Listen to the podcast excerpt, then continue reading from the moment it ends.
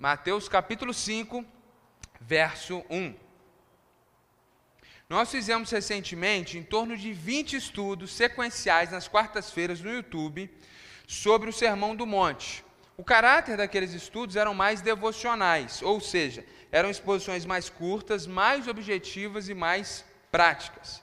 Ao mesmo tempo, eram reflexões muito analíticas, onde nós olhávamos versículo por versículo, tentávamos extrair ali o melhor de cada versículo, trazer toda a compreensão de cada versículo. Fizemos uma análise em 20 estudos muito analítica do Sermão do Monte. Inclusive, usamos uma divisão desses estudos, que é essa divisão comum que você encontra na sua Bíblia. Como vocês já sabem, essas divisões que temos na nossa Bíblia, elas não estão no texto original, com algumas exceções e alguns comentários que estão ali em Salmos, que ali estão contidos no original, por exemplo, quando está escrito Salmo de Davi, aquilo está no original. Agora, esses títulos em negrito não estão no texto original. Então, nós seguimos essa divisão que foi feita pelos tradutores bíblicos e fizemos uma análise muito analítica. É como se nós tivéssemos olhado o Sermão do Monte no microscópio, com 20 lâminas, analisando cada parte de uma forma muito analítica. O que, que nós queremos fazer a partir dessa manhã? Fazer uma outra análise do Sermão do Monte, só que agora não mais com microscópio, mas com telescópio.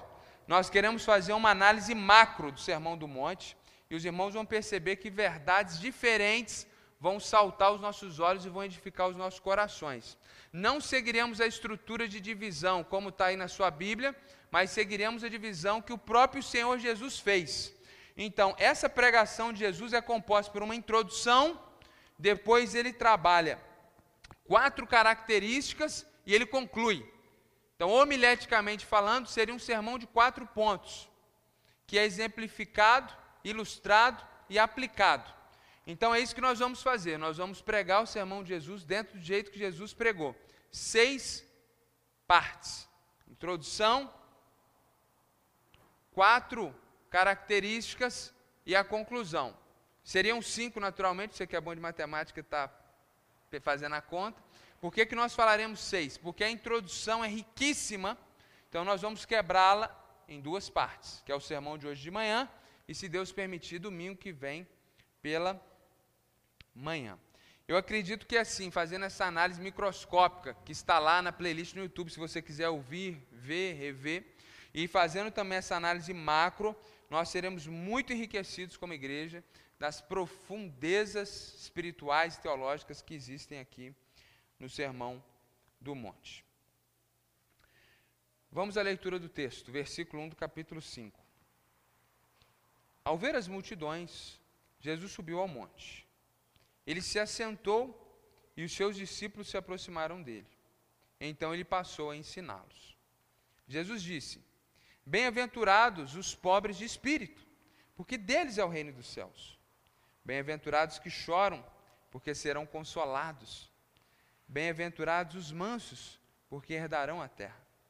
Bem-aventurados os que têm fome e sede de justiça, porque serão saciados. Bem-aventurados os misericordiosos, porque alcançarão misericórdia. Bem-aventurados os limpos de coração, porque verão a Deus. Bem-aventurados os pacificadores, porque serão chamados filhos de Deus. Bem-aventurados os perseguidos por causa da justiça, porque deles é o reino dos céus. Bem-aventurados são vocês quando, por minha causa, os insultarem os perseguirem, e mentindo, disserem todo mal contra vocês. Alegrem-se e exultem, porque é grande sua recompensa nos céus. Pois assim perseguiram os profetas que viveram antes de vocês. Então Jesus está introduzindo o Sermão do Monte. E eu quero que você entenda o contexto dessa pregação, para que nós possamos de fato compreender o que Jesus quer nos ensinar.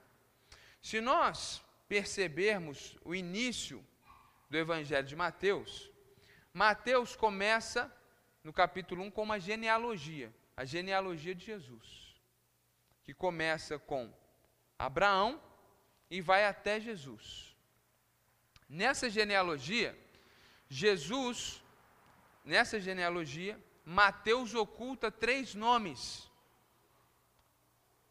Isso aqui não é que a Bíblia foi adulterada, deturpada. Mateus, o autor original, ele oculta três nomes. Porque ele não está preocupado em trazer uma genealogia tecnicamente completa. Ele está preocupado em provar com essa genealogia que Jesus é o rei que Deus prometeu à nação de Israel, o Messias prometido. Então, Mateus, quando ele escreve seu evangelho, sobretudo para os judeus, para que eles creiam que Jesus é o Messias, o rei da descendência de Abraão e de Davi prometido, ele não quer só contar a história de Jesus, mas ele, como judeu, conta levando em consideração as promessas do Antigo Testamento e a, de, o desejo, a expectativa judaica de que viria um rei, que viria um Messias. Então, logo depois ele conta o nascimento de Jesus e diz que alguns magos do Oriente vieram e trouxeram presentes caríssimos para Jesus: ouro, incenso e mirra. Incenso e mirra naquele contexto era muito caro, não é como é hoje. E ouro que continua sendo caro. Ele não está contando simplesmente a historinha para você contar para o seu filho, ele não está colocando na história qualquer ponto que não é importante. Por que, que ele relata que vem homens sábios do Oriente, de outro país, para honrarem a Jesus? Ele quer mostrar que a vinda de Jesus não é só um rei para os judeus, mas é um rei para abençoar todas as nações, cumprindo a promessa que Deus fez ao seu antecessor Abraão, como nós temos pregado domingo à noite. Por isso que ele relata esse fato de que vem homens sábios, poderosos e ricos do Oriente para adorarem a Jesus ainda no berço. E quando ele recebe esses presentes caros, o autor quer mostrar para a gente que sim, aquele bebê, aquele bebê que nasceu não é mais uma criança, mas ele é o rei dos judeus, ele é o rei dos reis encarnado.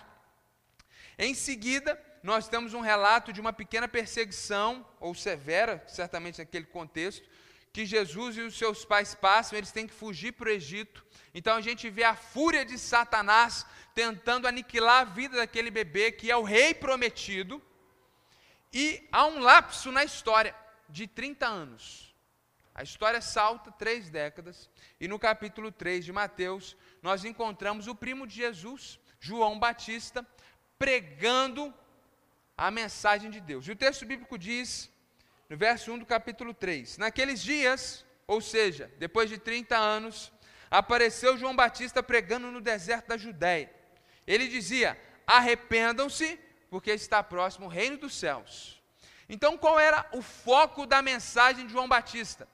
Arrependam-se, israelitas, porque o Messias prometido, o rei que Deus prometeu a vocês, está chegando. E com ele está chegando o reino de Deus, porque esse rei vem do coração do próprio Deus. É o tempo de arrependimento, porque a hora é chegada, onde o rei prometido está chegando. O texto bíblico diz que Jesus então procura o seu primo, profeta reconhecido já naquele tempo, João Batista, já tinha uma ampla fama, amplo conhecimento em Israel, talvez o grande profeta desde Malaquias e, e, e Ageu, Zacarias. E João Batista está pregando, famoso, chega o seu primo, até então desconhecido, e ele é batizado por João Batista, marcando assim com 30 anos de idade o início do seu ministério. Não que ele tivesse necessidade de ser batizado, mas para nos ensinar que devemos nos batizar. Jesus, então, após o batismo, o texto bíblico diz aqui no capítulo 3, que ele foi batizado, e no capítulo 4, verso 1, que logo a seguir, depois que ele sai das águas batismais, Jesus foi levado pelo Espírito de Deus ao deserto para ser tentado pelo diabo. Então, o ministério de Jesus começa em um processo onde o ser humano, sem pecado, o segundo Adão vai ser tentado, como Adão foi tentado no Éden.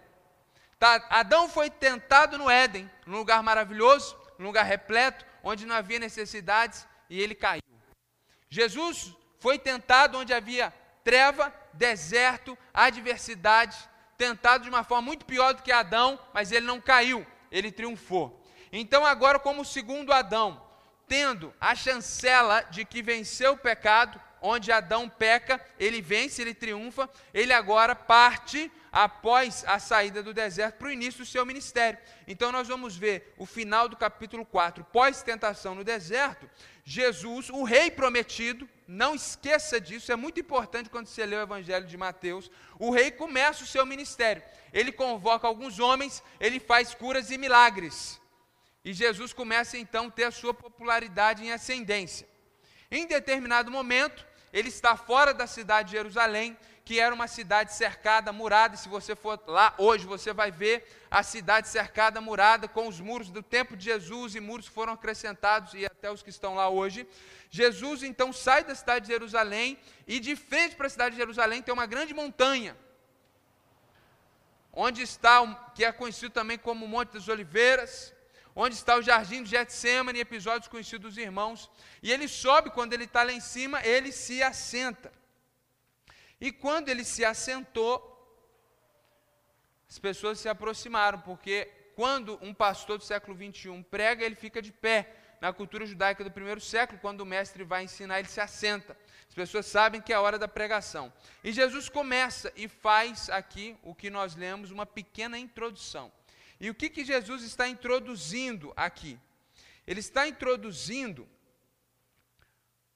quem são os súditos do reino de Deus. Quero mostrar para você que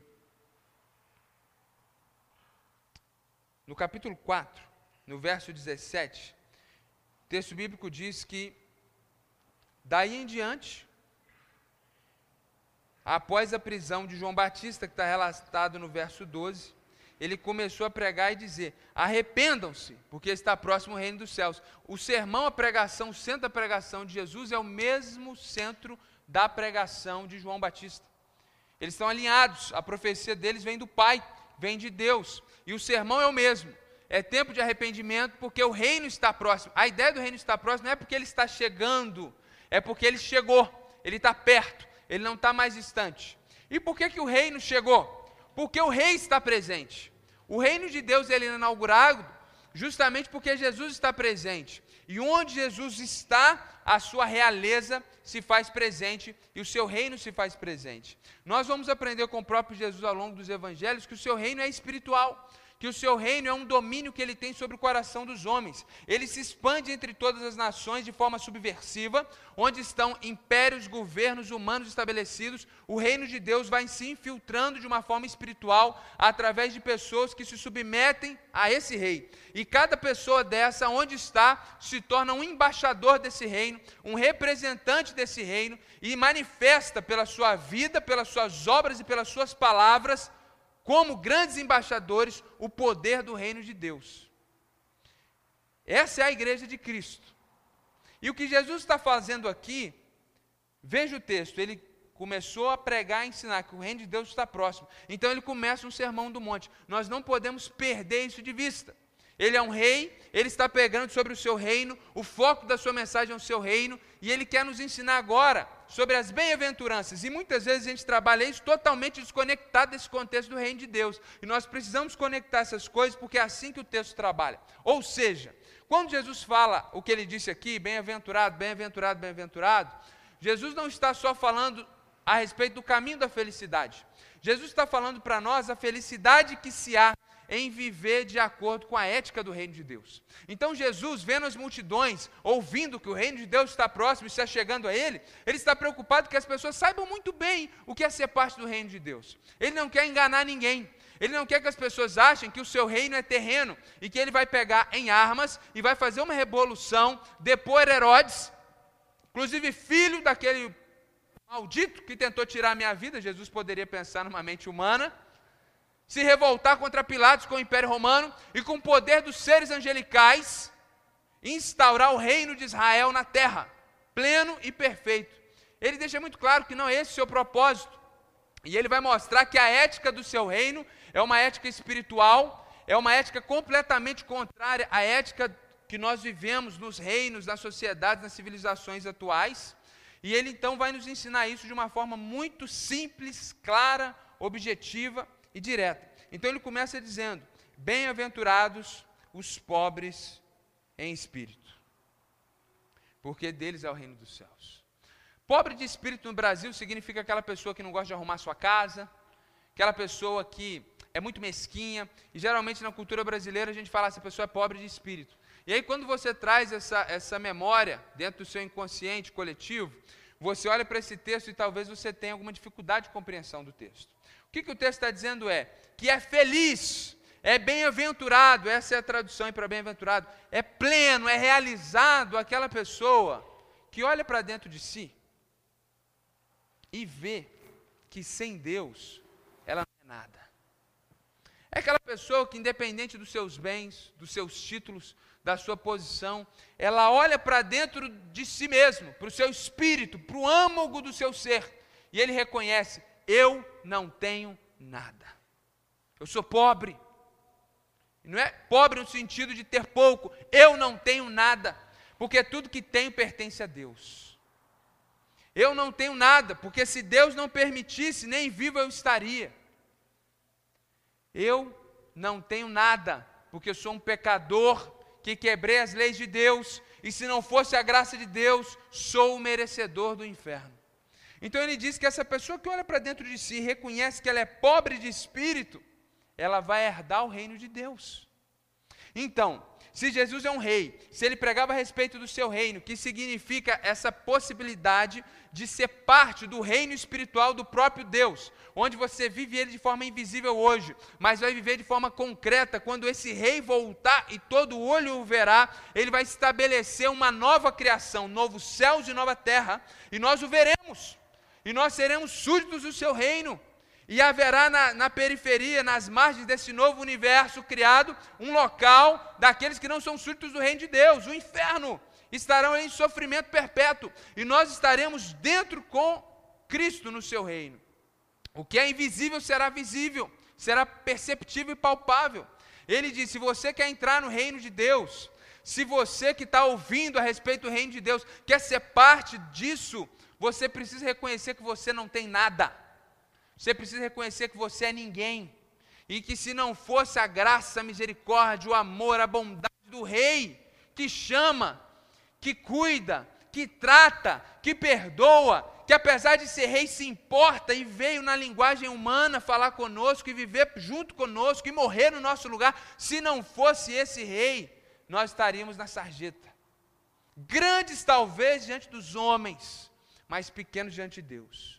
Então, Jesus começa o seu sermão dizendo: Eu tenho pregado para vocês a respeito do reino de Deus, eu quero que vocês entendam bem o que isso significa. Quero que você entenda que se você quer ser parte do reino de Deus, não há lugar para arrogância espiritual, não há lugar para autoconfiança, não há lugar para você olhar para dentro de você e se achar uma pessoa muito boa e merecedora de Deus e do seu reino. Se essa é a sua visão, você está fora, porque quem recebe o reino de Deus não são os bons, melhores, autoconfiantes e de alta performance. São aqueles que, a despeito de como vivem nessa vida, eles olham para si, lá no fundo, e sabem: eu sou pobre, eu preciso da graça de Deus. Bem-aventurado é aquele que chora, porque serão consolados. Entre dentro do texto bíblico, meus irmãos. Jesus não é um lunático falando coisas isoladas. Às vezes as pessoas olham para esse texto e pensam que Jesus está falando: olha, você que está aí chorando por causa desse problema, Deus vai te consolar nessa manhã. É verdadeiro que o Espírito Santo nos consola todos os dias. Mas não é isso que Jesus está dizendo. O que Jesus está dizendo é que quando nós olhamos, irmãos, para a nossa condição espiritual, quando vemos que sozinho nós não temos nada e somos ninguém, o que nos resta, se essa é uma visão real no seu coração, são lágrimas, choro e desespero. Quantas vezes na presença do Senhor solucei e soluço diante da iluminação do Espírito Santo, onde eu consigo olhar para mim mesmo e ver quão espiritualmente depravado eu estou, necessitado, falido, morto e aniquilado, se não for a graça de Deus, que me vivificou por pura graça e bondade. Então a gente chora na presença do Senhor. Existe um, um, um rock, está aqui meu amigo roqueiro de Cristo. eu, não, eu, acho que não tem em português, é uma música em inglês, e, e, e ele vai falando da sua condição, e o refrão, ele, ele grita, é aquele heavy metal lá, Carlos, ele grita, salva-me. E, e, aquele heavy metal pesado, e o cara está gritando ali, salva-me. E todas as vezes que eu escuto essa música, cara, eu, eu grito igual ele. Realmente, quando eu viajo sozinho, eu ponho essa música, eu vou orando, chorando, desesperado. Acho que se uma blitz me parar, ou ele vai me mandar embora, porque vai sentir a glória de Deus, ou me leva preso. Esse cara não tem condições de dirigir. Então, aquele que chora, reconhecendo que não é nada, que não é ninguém, que precisa da graça de Deus, há uma promessa Deus para a sua vida: você será consolado. Ou seja, isso se cumpre o que Jesus disse: aquele que vem até mim, de maneira nenhuma o lançarei fora. Ou seja, quando nós choramos pedindo a Deus perdão, reconhecendo as nossas falhas, meus irmãos, há consolo para nós. Deus é bom, Deus é misericordioso. E ele continua bem-aventurados mansos, porque herdarão a terra. Algumas Bíblias, talvez a sua, traduza como humilde. E é bem essa a ideia de manso aqui. A ideia de manso não é aquela pessoa de temperamento tranquilo, igual o pastor Carlos. Se fosse isso, eu estaria no inferno de cabeça para baixo. Porque de espírito manso, meus irmãos, se não é o Espírito Santo colocando cabreço aqui, é, é aqui é um burro brabo. Então, olha para o irmão Carlos, pastor Carlos, essa serenidade. Não estamos falando de temperamento, estamos falando de espírito humilde. Seja pessoas mansas ou bois selvagens como eu, temos que ter o que? Humildade a gente reconhece que a gente não tem nada, a gente chora diante do Senhor, e a gente então reconhece que não adianta ficar chorando pedindo a Deus para me salvar, se eu não tenho um espírito humilde, se eu não tenho um espírito ensinável, se eu não tenho a mansidão para ser direcionado. Ou seja, ser parte do reino de Deus não é ficar chorando, eu amo Jesus, perdoa meus pecados que eu cometo todo dia. É ser humilde, ensinável e dizer: Senhor, Venha o teu reino sobre a minha vida, eu me submeto humildemente às tuas leis, não às minhas ideologias, não à minha moralidade, não à minha história, não aos, aos, aos meus entendimentos, percepções, mas à tua vontade. Bem-aventurado quem é manso, quem se submete, porque eles herdarão a terra. Como que eles vão herdar a terra? Jesus foi aos céus e ele disse: Eu estou preparando o lugar para vocês, mas eu estou retornando. Quando Jesus retornar, ele diz que todo olho o verá. Será um evento cataclismo. Um evento cataclismo. Está errado isso aí, né? Será um cataclismo no universo. E naquele dia, ele vai reorganizar todo o universo. Haverá novos céus e nova terra. É como se Deus pegasse com a mão tudo que existe, visível e invisível, e reorganizasse todas as coisas. Novos céus e nova terra.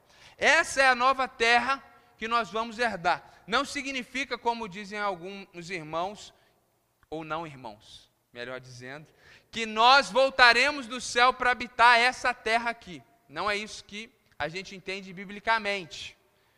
Isso é uma, uma heresia catalogada na história da igreja, é uma literalização do texto que despreza toda a escritura.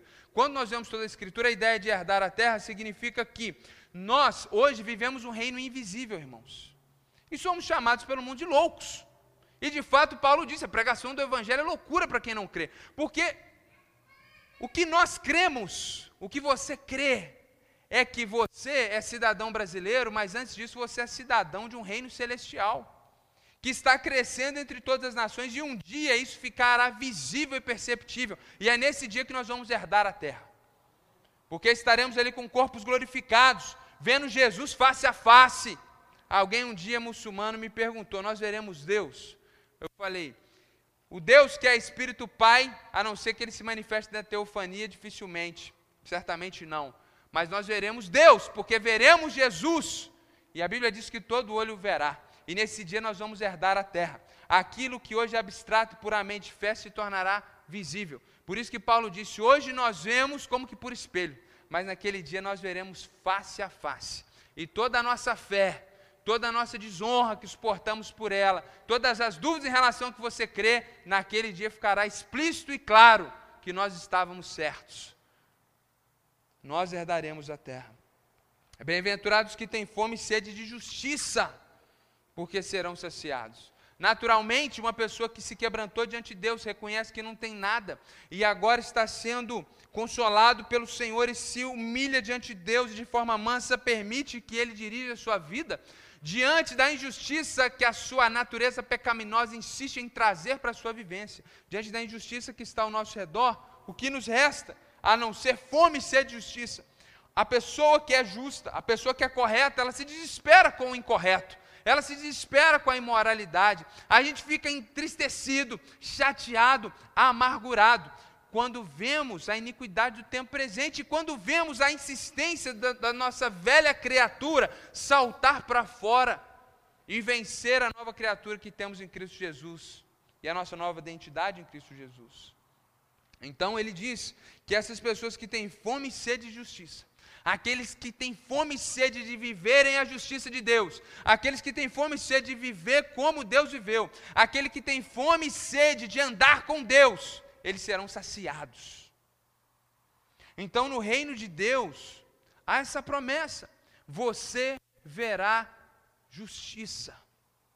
Se você luta contra pecado, se você tem fome e justiça, fome e sede de justiça, se você quer viver da forma que Deus deseja, meus irmãos, Continue com essa fome e sede, continue orando ao Senhor, continue clamando: Senhor, me transforma, me muda, eu quero viver de forma reta, de forma justa. O Espírito Santo já foi dado e ele vai te capacitar a vencer esse pecado.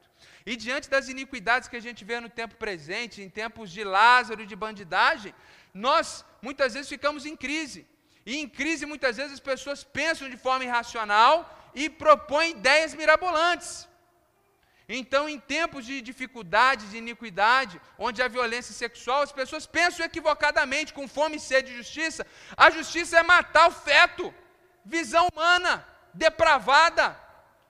A justiça e a, a, a fome e sede de justiça que nós temos de ver uma mulher que foi injustiçada em casa de abuso, nós precisamos entender, Deus vai saciar nossa fome e sede de justiça, meus irmãos. Em Cristo Jesus tudo é redimido, tudo é resolvido e todo caos e problema é solucionado.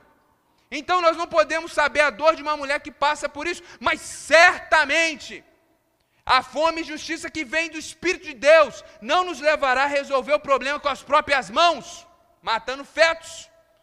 A fome e justiça que temos em Deus será saciada, onde Cristo Jesus faz milagres, restaura corações, pega prostituta e coloca na genealogia de Cristo Jesus, pega uma, uma, uma, uma Lia que foi desprezada pelo seu marido Jacó e coloca ela na genealogia de Jesus e tira Raquel amada. Deus levanta o que está batido e exalta. Então a solução nossa é fome e sede de justiça de Deus é oração, é clamor, é expectativa de um Deus que intervém na história, de um Deus que faz milagres. Essa é a expectativa dos súditos do reino de Deus. Bem-aventurados misericordiosos, porque eles alcançarão misericórdia. Feliz é você que agora, como súdito do reino de Deus, olha para as misérias dos seres humanos e sente o que Deus sente. Você sente misericórdia, porque esse é o coração de Deus. Você não se alegra com a tragédia, você sofre com a tragédia. É muito mais do que piedade, é muito mais do que ter pena. Coitada dessa pessoa, está aí feia, toda suja, toda não tem nada na vida. E você às vezes sente pena. E essa pena muitas vezes revela um coração arrogante. Você olha de cima, você se sente, na verdade, superior, você sente pena. Não é isso. Misericórdia é você se colocar na mesma posição da pessoa. E você chorar com quem está chorando. E ele diz: esse é o coração de alguém que olhou para si e não encontrou nada, que clamou chorando misericórdia e alcançou a misericórdia do Senhor. E ele agora, como súdito do reino de Deus, ao olhar para o mundo, ele não sente mera pena, ou ele vive indiferente. Ele agora consegue ter misericórdia das pessoas. Por isso que nós teremos uma ação como essa, de levar agasalhos, é o mínimo que a gente pode fazer. Misericórdia. E essas pessoas alcançarão misericórdia de Deus. Bem-aventurados limpos de coração, porque eles verão a Deus. Essa é a minha preferida. Bem-aventurado quem está com o seu coração limpo. O coração é o centro. Quando a Bíblia fala de coração, a Bíblia está falando do centro da sua vida. Quando a Bíblia fala de um coração limpo, numa linguagem mais evangélica, a gente diria de um espírito limpo, de uma alma limpa. Ou seja, é, é você ter uma vida no âmago do seu ser que está limpo, que está sem pecado, ou seja, ele está falando de santidade. Jesus está falando que é feliz aqueles que vivem uma vida santa, porque eles verão a Deus. E eu me lembro de um outro texto que diz isso: Sem santidade, ninguém verá o Senhor. O súdito do reino de Deus é aquela pessoa que se lava todos os dias. Pecamos todos os dias e devemos todos os dias pedir perdão ao Senhor pelos nossos pecados. E não fazer aquela oração matinal, Senhor, perdoa por todos os pecados de ontem, mas diariamente reconhecer os nossos pecados, confessar nossos pecados, dar nome aos nossos pecados. Senhor, olhei de forma errada, falei de forma errada, pensei de forma errada, desejei de forma errada, fiz de forma errada, toquei de forma errada. Senhor, me perdoe e tem misericórdia de mim. Limpar o seu coração diariamente, como você limpa a sua casa, como você limpa o seu carro, como você limpa o seu ambiente de trabalho, como você limpa o copo que você bebe água, quando você limpa qualquer você quer deixar tudo limpo, organizado, guarde o seu coração, limpe o seu coração, porque sem santidade ninguém verá o Senhor. Bem-aventurados os pacificadores, porque serão chamados filhos de Deus. Felizes são as pessoas que, como súditos do reino de Deus, eles são pacificadores, ou seja, eles são instrumentos de Deus para resolver conflitos.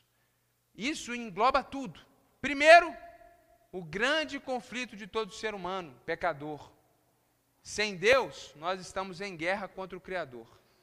Quando vivemos uma vida dissoluta do nosso jeito, talvez você não saiba, mas você declarou guerra contra um Deus santo e justo que tem leis e é rei do universo. É rebelião. É Estado Islâmico da sua própria vida. É isso. Quando a gente vive sem pecado, não é que Deus está lá bonzinho, nossa lá, até legal essa coisa que essa pessoa está fazendo, não. Ele é um Deus santo. Ele tem leis eternas. Ele é rei e ele é digno de toda adoração. De forma que, quando alguém vive de forma contrária à sua lei, isso é uma declaração de guerra. É por isso que a Bíblia fala do reino de Deus do império das trevas, porque império é aquilo que quer se expandir além dos seus domínios legais.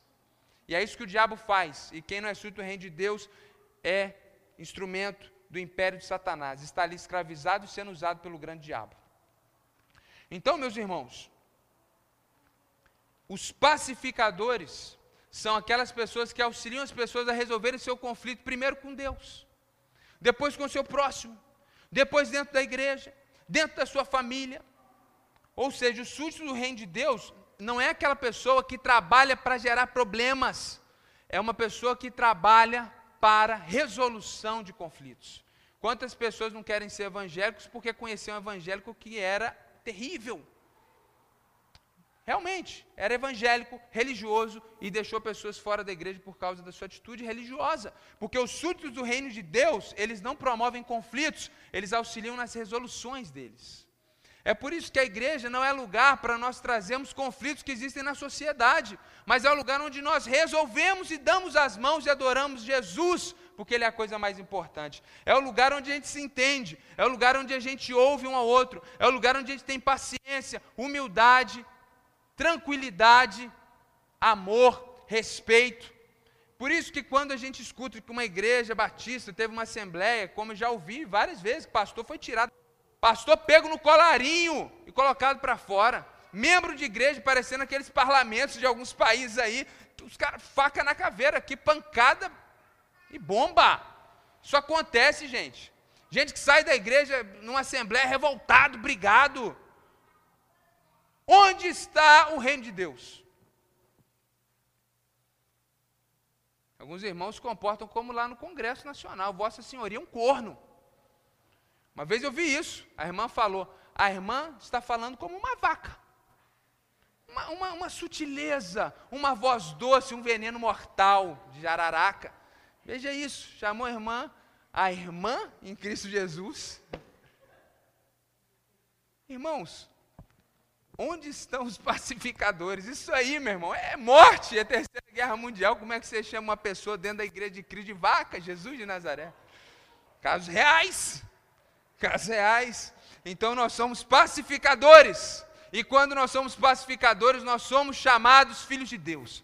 As pessoas olham para alguém que é pacificador, está ali conflito, está ali discussão, de política, de futebol, de economia, de dinheiro. Aí você chega lá, em vez de pacificar, você pega a gasolina e joga e sai correndo. Não. O pacificador é aquela pessoa que tem a palavra de sabedoria. Ele reconcilia corações. A casa está caindo, ele vai lá e coloca o alicerce.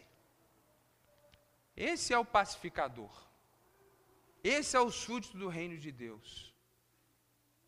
É uma pena que, muitas vezes, como súditos do reino, ao invés de agirmos como pacificadores, que nos posicionamos de forma sábia para a casa não cair, muitas vezes com violência exagerada, ajudamos a derrubar tudo.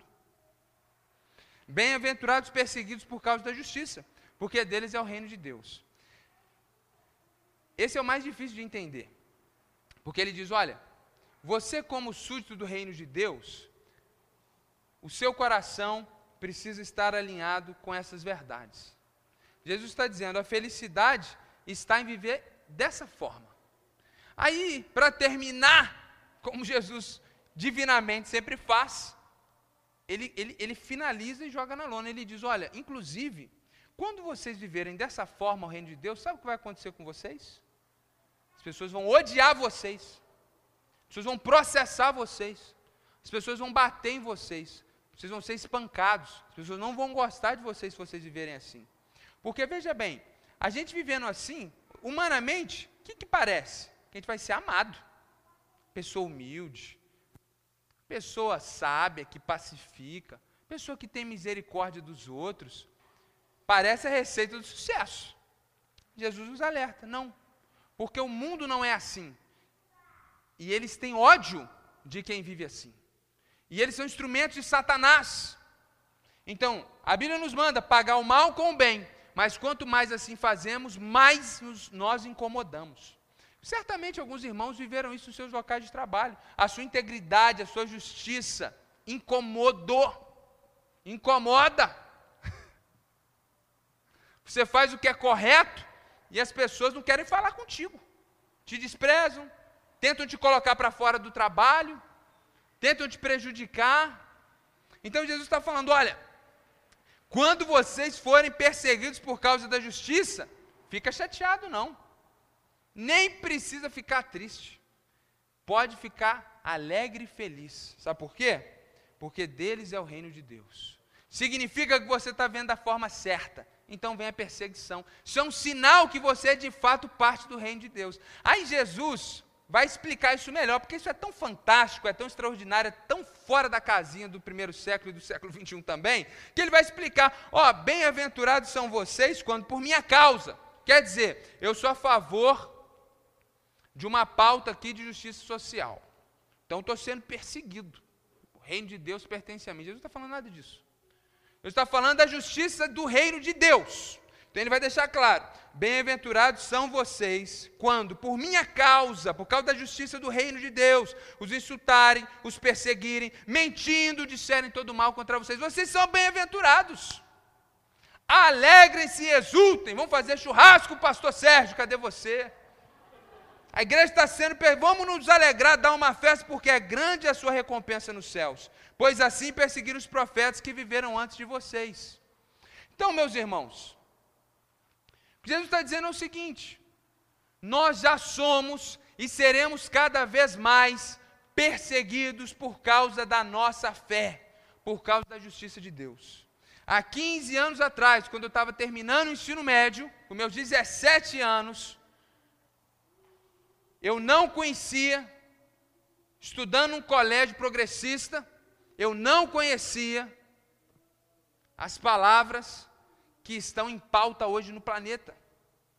A revolução da nossa cultura é algo muito rápido. E o que antes era uma bandeira de apoio à tolerância, agora é uma bandeira de vanglória, posicionamento de honra, e quem não concorda com isso é retrógrado.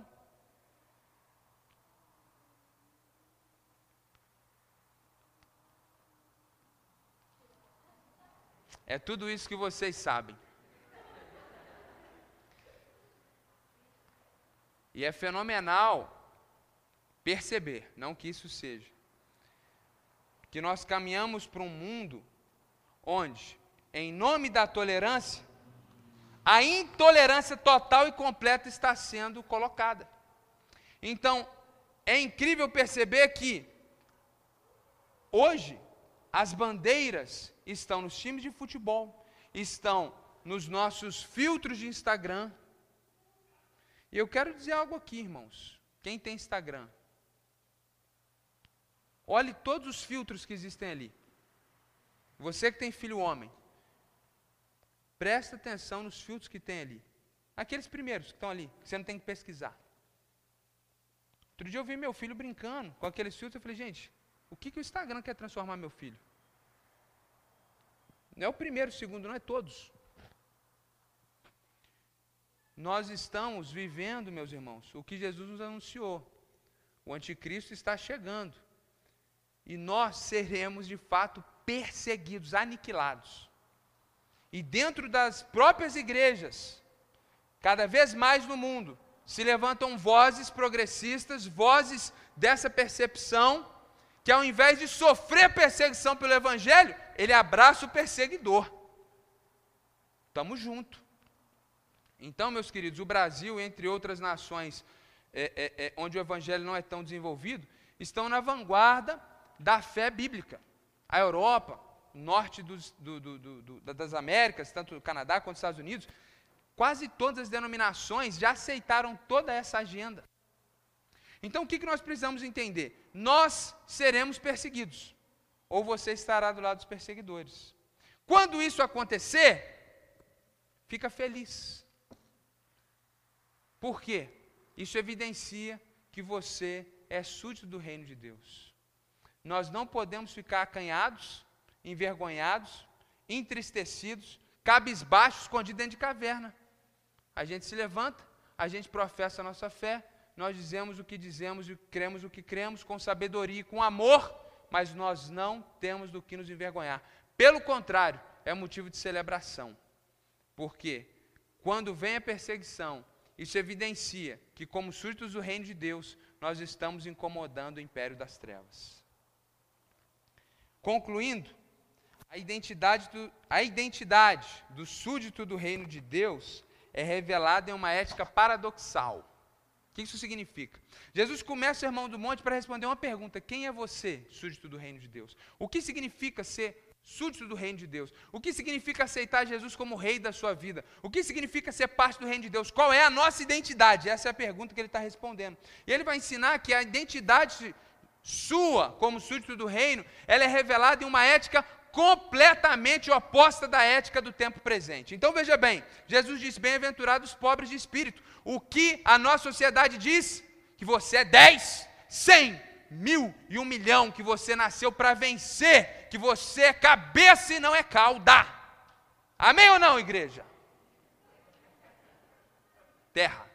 Então, meus irmãos, existe uma toda uma, uma, uma, uma instrumentalização para que você fique completamente alienado em relação à sua inexistência para fora da realidade divina.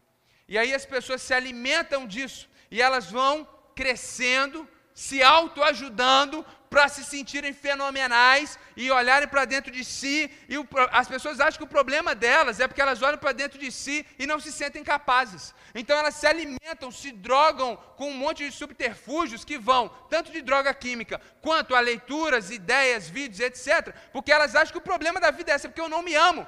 Quem disse que você tem que se amar? Me mostra um versículo na Bíblia que você tem que se amar. Ah, porque está escrito lá. Ame o outro como você ama a si mesmo. Vai estudar a Bíblia, depois a gente conversa. Tem nada a ver com isso. O que o texto bíblico está colocando é o que ele expressou de outra forma. Faça para o outro o que você quer que ele faça para você. Não significa que eu tenho que me amar demais. Depois que o meu ego for maior do que Deus, aí eu vou dar as migalhas do meu amor. Tem nada disso. Você não tem que se amar, não. Você tem que crer que Jesus ama você. É isso que cura a alma, gente. É isso que liberta. Eu passei minha adolescência toda tentando me sentir melhor, porque eu me sentia feio, também 70 quilos, um saco de osso, pobre, com duas camisas, cabelo horrível, barba feia, eu me sentia terrível. Eu me converti e eu comecei a beber na teologia da prosperidade. Eu falei, agora eu vou vencer. Eu determino uma namorada, cadê, cadê o Cadu? Eu determino que eu vou vencer. E não, não acontecia nada. Porque Deus não é movido pela minha arrogância, não. E a, a ética do reino é o contrário disso. Então, quando eu falei, Senhor, eu sou feio, eu sou pobre, eu peco todo dia, eu, eu, eu juro que eu vou ler a Bíblia, eu passo a semana sem ler, então quer saber, ou o Senhor me salva, ou então pode me mandar para o inferno. Aí Deus me deixou engordar um pouquinho. Deus me abençoou com uma esposa que teve fé e viu além da, do, do, do visual. Então a lógica do reino ela é oposta, ela é paradoxal. Não é o rico do espírito, é o pobre de espírito. Não é, meus irmãos, chorar, ficar abatido. Isso é coisa de fraco. E Jesus fala: não, bem-aventurado é quem chora. Bem-aventurado é os mansos. O que, que a nossa ética diz? Você tem que tomar o seu lugar na sua empresa. Você tem que usar os recursos, você tem que conquistar, você tem que vencer, você tem que brigar. Você, se você não fizer por você, quem vai fazer? Essa é a ética do mundo. Qual é a ética do reino? Seja manso, deixa Deus fazer o que ele tem que fazer na sua vida. Deus vai projetar você no tempo certo. Bem-aventurados que têm fome e sede de justiça. Não é os que, tem, que, que faz justiça com a sua própria mão, é o que tem fome e sede, que aguarda aquele que é justo e trabalha dentro do que ele deseja, não é aquele que pega e resolve com as próprias mãos. Bem-aventurados misericordiosos, o mundo acha que ter misericórdia é coisa de fraco. É impressionante, inclusive, pensar que naquela cultura, ser misericordioso é sinal de fraqueza, até hoje. Ser misericordioso, perdoar é sinal de fraqueza. Eu lembro de um amigo árabe, quando ele ouviu a história do filho pródigo, ele ficou revoltado. Como que pai perdoa? Não pode perdoar, tem que matar um sujeito desse. A gente não é oriental, a gente não pensa assim como eles ainda pensam. Mas a nossa ética é essa, misericórdia. É o que sobra, não é isso. A, a nossa ética do reino é completamente diferente. Bem-aventurados os limpos de coração, feliz quem é santo, enquanto o mundo diz que feliz é quem tem prazer no pecado. Bem-aventurados pacificadores, Bem-aventurados perseguidos. E aqui o paradoxo se completa de forma plena. Como que eu posso ser feliz sendo perseguido? Como que eu posso ser feliz estando na escória? Como eu posso ser feliz estando na margem? Somente porque nós estamos no reino de Deus. E porque o rei está em nós através do seu espírito. E o reino de Deus não é comida nem bebida. Romanos 14, 17 mas é justiça, é paz e alegria no Espírito Santo. O que está dentro de nós é o maior que está no mundo. Então nós podemos, como súditos do reino, triunfar sobre o império das trevas e viver uma ética completamente diferente da ética do tempo presente. Certos que, ainda que mortos, abatidos e dilacerados como animais no matadouro do século 21, nós seremos honrados e recebidos em glória no reino do nosso Pai Celestial. Meus irmãos, Jesus falou o que disse aqui até o versículo 12 para responder: quem é você, súdito do reino de Deus? O súdito do reino de Deus é aquele que vive de um jeito completamente diferente do mundo. É aquele que vive a ética do reino de Deus e não somente aquele que diz Senhor, Senhor. Amém, meus queridos? Senhor, em nome de Jesus, nós oramos porque somos súditos do teu reino e já nos sentimos pressionados, acuados, abatidos e muitas vezes chateados e entristecidos pela forma que somos recebidos por esse mundo. Mas nessa manhã, Senhor, nós pedimos que o Senhor renove nossa fé, nossa esperança, nossa alegria e a certeza de que, como súditos do Teu reino, nós estamos fazendo o que é correto, nós estamos do lado certo e nós queremos honrar e glorificar o Teu nome, Senhor. Nos usa em nome de Jesus. Deus nos ajuda a entender quem somos em Cristo, trabalha em nossa mente e coração essa identidade queremos viver a ética do teu reino e viver tudo que o Senhor tem para nós. Nos dê um domingo abençoado, prepara aqui um domingo, um, culto noturno, onde o teu Espírito nos auxilia a adorar o teu nome, onde vidas sejam salvas, onde pessoas se submetam ao reino de Deus, onde corações se dobrem ao Rei dos Reis e a tua igreja seja edificada, Senhor. Abençoa cada um, abençoa a sua família. Muito obrigado, Deus, por essa igreja, por tudo que o Senhor tem feito, por todo o direcionamento, por toda a graça maravilhosa que o Senhor tem derramado nessa igreja. Muito obrigado, Senhor. Nós te honramos, nós te glorificamos em nome de Jesus. Amém.